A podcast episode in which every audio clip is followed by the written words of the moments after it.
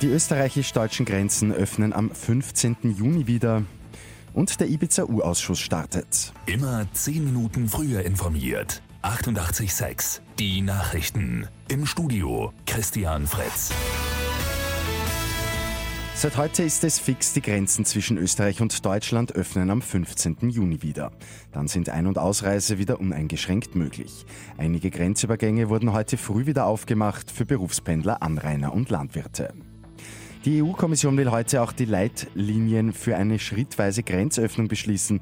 Medienberichten zufolge empfiehlt die Behörde ein vorsichtiges Verfahren der Mitgliedstaaten.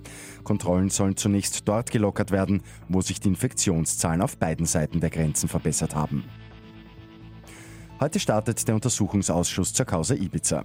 Beschlossen wird heute, wer für Aussagen geladen wird. Den Anfang sollen die beiden Protagonisten des Ibiza-Videos machen, die früheren FPÖ-Politiker Heinz-Christian Strache und Johann Gudenus.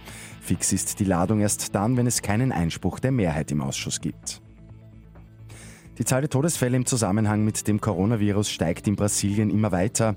Nach den jüngsten Daten sind erstmals mehr als 800 Corona-Tote innerhalb von 24 Stunden registriert worden. Zudem wurde auch bekannt, dass sich das Virus bereits vor dem Karneval ausgebreitet haben soll. Und das Sozialprojekt Oma Skyped bringt jetzt Jung und Alt zusammen. Die gute Nachricht zum Schluss. Kinder werden von den Omas und Opas via Videochat etwa beim Lernen unterstützt und die ältere Generation erhält soziale Kontakte in der aktuell für sie sehr schwierigen Zeit.